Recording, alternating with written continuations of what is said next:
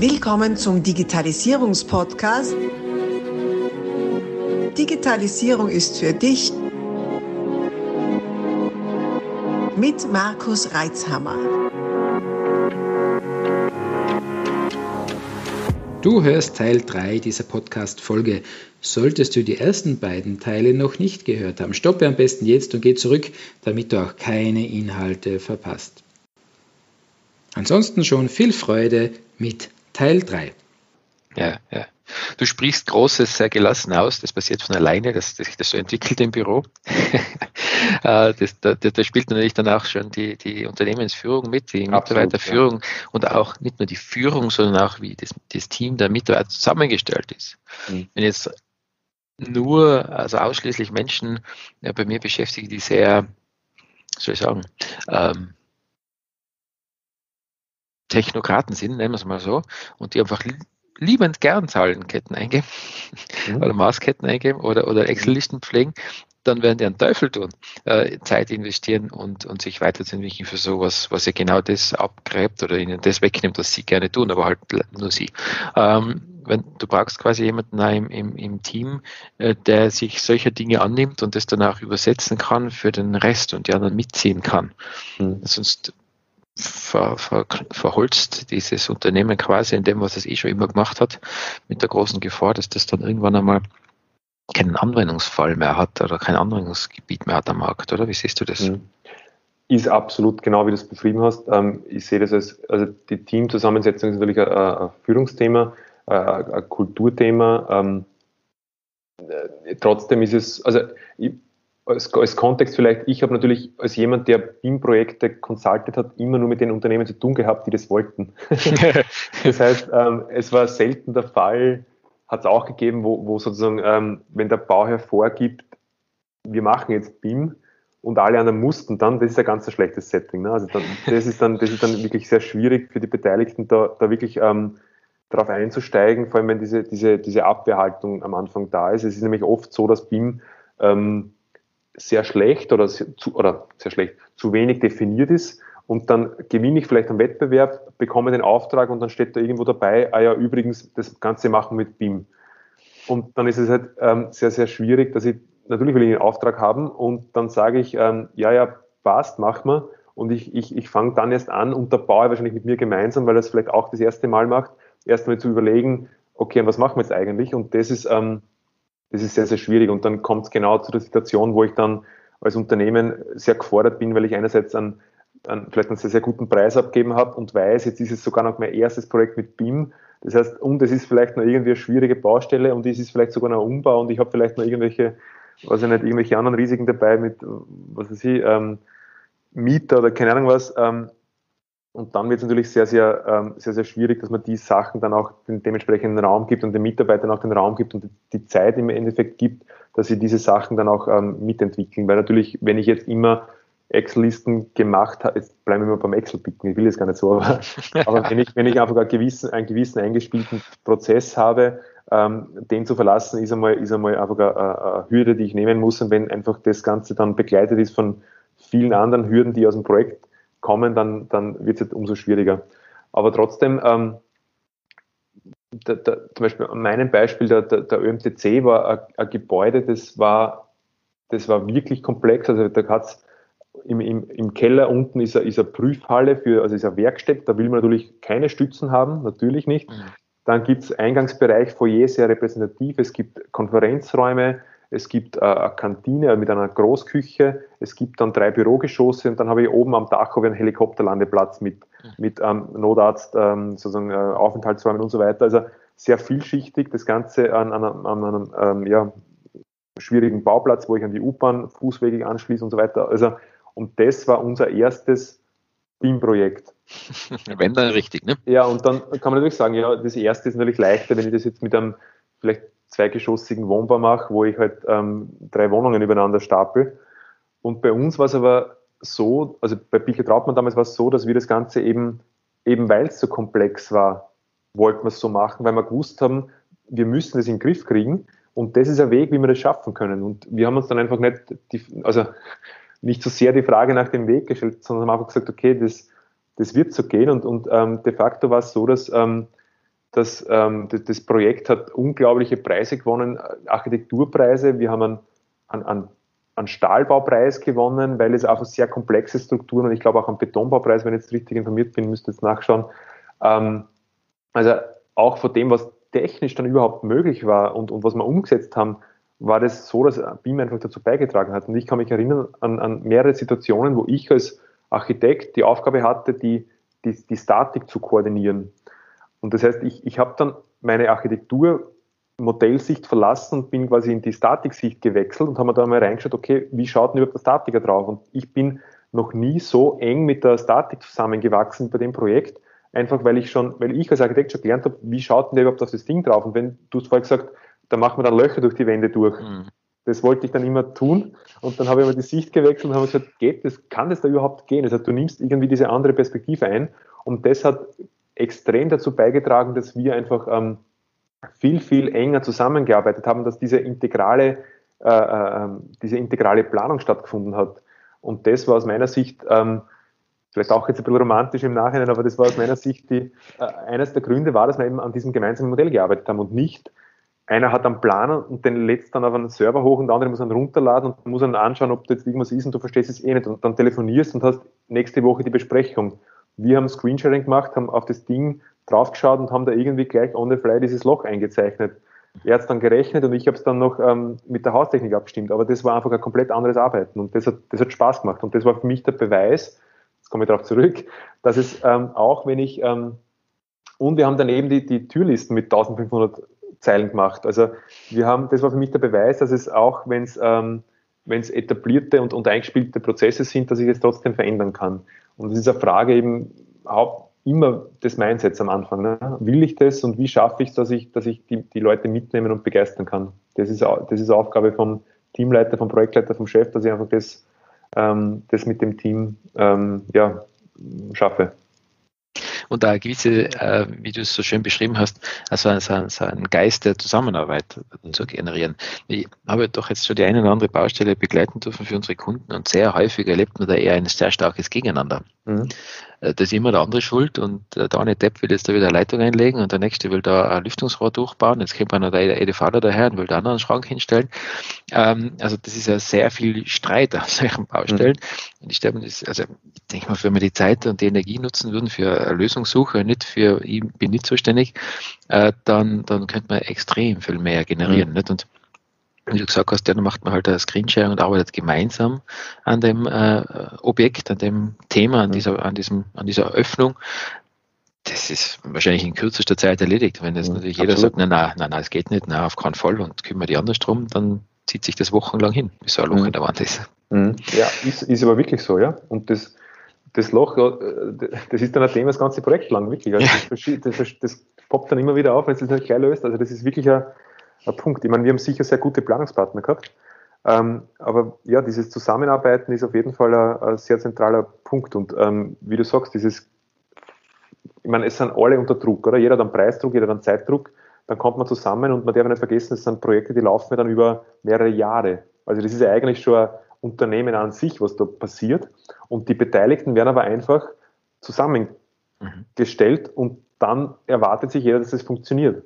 Mhm. Da gibt es kein, ähm, wo will ich denn eigentlich mit dem Projekt hin, wie könnte ich, äh, wie könnte jetzt eigentlich die Zusammenarbeit ausschauen, sondern das, da heißt so, das ist die Baufirma, das ist der Bauleiter, das ist die, das wird vorgestellt vielleicht und dann geht es ins Arbeiten. Und, und keiner mhm. überlegt sich, wie will ich eigentlich arbeiten, was hat der eigentlich für einen Job, was hat der für Probleme, wie kann ich ihn vielleicht unterstützen? Und dann bekomme ich Unterstützung von ihm. Und das ist die Art und Weise, wie man halt ein, ein Projekt aufsetzen sollte, mal grundsätzlich. Ist es, aber das hat jeder in der Hand, das kann man ja sofort machen, das hat überhaupt nichts mit Technologie zu tun, das ist ein, mhm. Äh, äh, äh, ja, Kultur- oder, oder Führungsthema. Ähm, und trotzdem passiert es halt irgendwie nicht. Ähm, es, gibt den, äh, es gibt den Ansatz, der, der heißt IPD, Integrated Project Delivery, wo, wo äh, der komplett andere Weg ähm, gegangen wird. Ähm, da ist es so, dass alle Beteiligte am Projekterfolg beteiligt sind.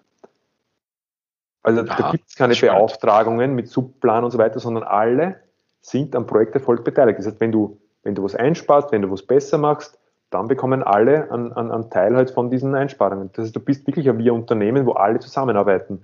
Das wird üblicherweise immer mit BIM gemacht, weil das einfach dann die Art und Weise ist, wie man zusammenarbeitet. Und ähm, das setzt sich, ähm, also das, das, setzt sich jetzt in, in, in einigen Projekten auch ähm, schon, schon, schon durch. Also das kommt, ähm, kommt schon langsam, diese, dass man diese Denke verlässt, wo es halt dann die, die Claim-Abteilungen gibt, wo ich schon von Anfang an darauf warte, ähm, wo kann ich mit, mit, dem Preis dann später was tun und so weiter. Das ist einfach, ein, da ist der Konflikt halt vorprogrammiert. Der, der steckt schon im, im Projekt drinnen. Ja. ja. vor allem die Einsparung in einem Gewerk kann ja durchaus auch äh, mehr Aufwand und mehr Kosten in einem anderen Gewerk nach sich ziehen. Ja, absolut. Ja. Mhm. Und es ist, ist man wieder gegeneinander. Ne? Mhm. Ja, genau, ja, genau. genau. Ja, spannend, wow. Na, wenn wir gerade bei Menschen sind, ähm, du bist ja, bist ja selber immer Unternehmer, hast dein, dein Startup, das du führst. Magst du uns ein bisschen erzählen, wie läuft denn das so bei euch? Wo seid ihr? Äh, welche Art von Menschen hast du bei dir? Wie findest du deine, deine Mitarbeiter? ähm, ja, also wir haben, wir haben 2018 im September gegründet, sind jetzt gerade über zwei Jahre alt. Ähm, wir haben unser Produkt, also wir versuchen sehr, sehr nah am Markt zu entwickeln. Das heißt, wir haben sehr kurze Release-Zyklen. Wir versuchen das Ganze möglichst ähm, schnell rauszubringen. Und das erfordert natürlich auch eine gewisse Art und Weise, wie man zusammenarbeitet. Das heißt, ich, ich, ich glaube, ich habe ein sehr dynamisches, flexibles ähm, und sehr junges Team. Also ich bin der, ich bin der Älteste jetzt mit knapp 40. ähm, und äh, das, das prägt natürlich sehr. Ne? Wir sind ein sehr internationales Team. Also wir haben jetzt ähm, Teammitglieder aus ähm, sieben verschiedenen ähm, ähm, Ländern.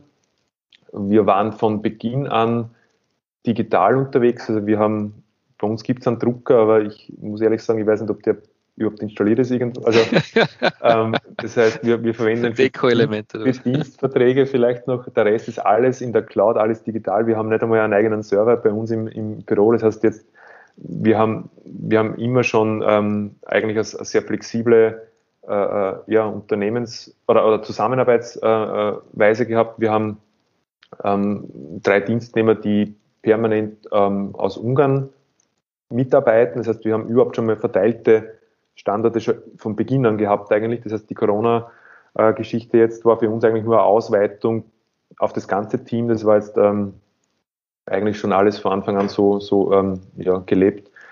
Ähm, ja, und vom Team, ähm, wie gesagt, sehr international. Bei uns ist Unternehmenssprache ist Englisch. Wir sind auch vom Produkt her international unterwegs. Also wir haben User aus über 70 Ländern. Ähm, das Ganze ist, immer schon als globale Lösung sozusagen konzipiert worden. Wir versuchen natürlich auf die nationalen äh, Gegebenheiten einzugehen, aber grundsätzlich ist es ein sehr generisches Produkt, das man grundsätzlich ähm, in, in jedem für jede Bauaufgabe und für jedes Land einsetzen kann.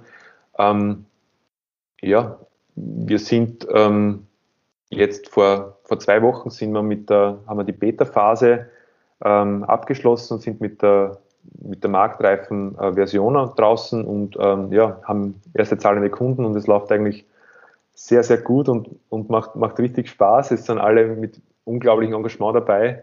Es haben sich jetzt alle eine, eine gute Pause über die Weihnachtsfeiertage mit den Familien und Freunden verdient, soweit man es halt jetzt, ähm, jetzt machen kann. Aber das, sozusagen, das ist jetzt mal die, das Ausatmen nach einem sehr, sehr intensiven und, und, und erfolgreichen Jahr. Und ja, es freuen sich alle wahnsinnig auf, aufs nächste. Ähm, ja. Bravo. Ja, es ist so in so kurzer Zeit so ein komplexes äh, Produkt auf den Markt zu bringen, ist ja wirklich eine große Leistung. Bravo, bravo, bravo. Also prinzipiell seid ihr in Wien, gell? Also, mhm, genau. ich verorten kann gerade. Und es hören sicher Leute aus der Baubranche zu und denken sich, das ist so eine tolle Geschichte, von dem jetzt der Christoph dort erzählt. Und äh, das will ich unbedingt haben, beziehungsweise mehr wissen darüber. Äh, wo gehen denn die hin? Also auf ähm, beamspot.io, also Ida Otto, IO, ähm, ist unser, unser Website. Da kann man einerseits äh, Informationen natürlich ähm, sammeln. Man kann auch eine Demo ähm, vereinbaren, Kontakt aufnehmen. Also da ist eigentlich alles zentral, zentral gesammelt. Nehmen wir an, wenn man Beratung will, dann macht sie das äh, unkompliziert über irgendwelche Online-Tools und genau. können sie entsprechend da helfen oder nochmal das im Detail erklären, in das in Detailtiefe, genau. die wir jetzt nicht gehen haben können. Mhm. Genau, ja. Sehr gut, genau. sehr gut. Wenn es natürlich danach noch verlinken in den Show Notes, ansonsten bimspot.io, wenn ich das richtig in Erinnerung. Genau, genau ja. super.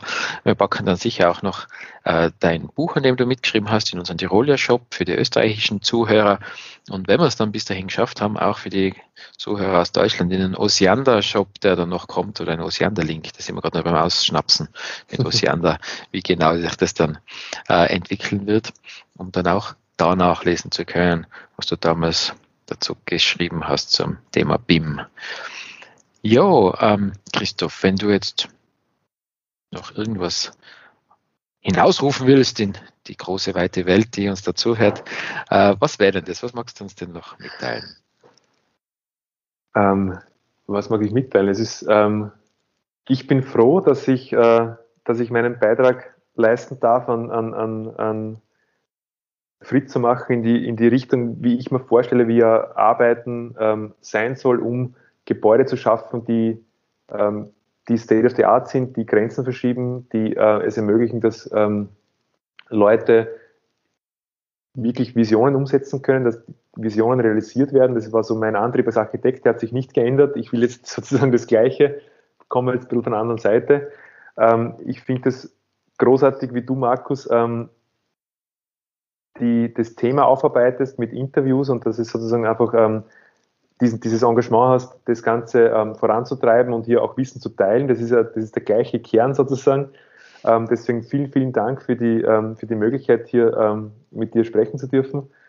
Ähm, ja, ich freue mich darauf, was kommt. Ich, ich, ähm, ich weiß, dass wir sozusagen in der Branche, wir als Unternehmen, aber auch die Branche jetzt ganz am Anfang stehen. Das heißt, diese große Umsetzung wird erst kommen. auf das freue ich mich wahnsinnig, wenn wir irgendwann einmal wirklich die Pläne von sämtlichen Arbeitstischen und, und äh, Baustellen, äh, Besprechungstischen ähm, verbannt haben. Auf das freue ich mich. ja, ich finde es erfrischend. Also mit, mit, mit, Leuten aus deiner Zunft spreche ich auch gern. Äh, es ist ein schöner Mix aus, aus Kreativität und trotzdem auch Technik und, und äh, ja, dann wieder Zahlen und und das Spannende eben auch, ähm, die, die, die Thematik, was so spannend ist, äh, dass du auch äh, die Menschen mit einbeziehst. Das ist prinzipiell schon als Architekt, nicht? es geht ja darum, wer nutzt das ganze Objekt dann, jetzt auch, wie, wie bringen wir die mit der Digitalisierung zusammen in allen möglichen Varianten und äh, eben auch die Teams. Und der Ansatz da mit den mit den ja, zusammengewürfelten, künstlich erstellten Teams über Unternehmen hinweg, die da gemeinsam was Großes schaffen sollen. Hochspannend. Erklärt da äh, sicher dem einen oder anderen Bauherrn, wo manche Dinge halt so sind, wie sie sind und hilft sicher auch dabei, das besser zu verstehen und besser darauf eingehen zu können. Christoph, vielen, vielen lieben Dank für deine Zeit, für deine Offenheit, für deine Einblicke und ja, bis später wieder mal. Alles Gute. Danke, Markus, danke dir. War ein super Gespräch. Vielen Dank.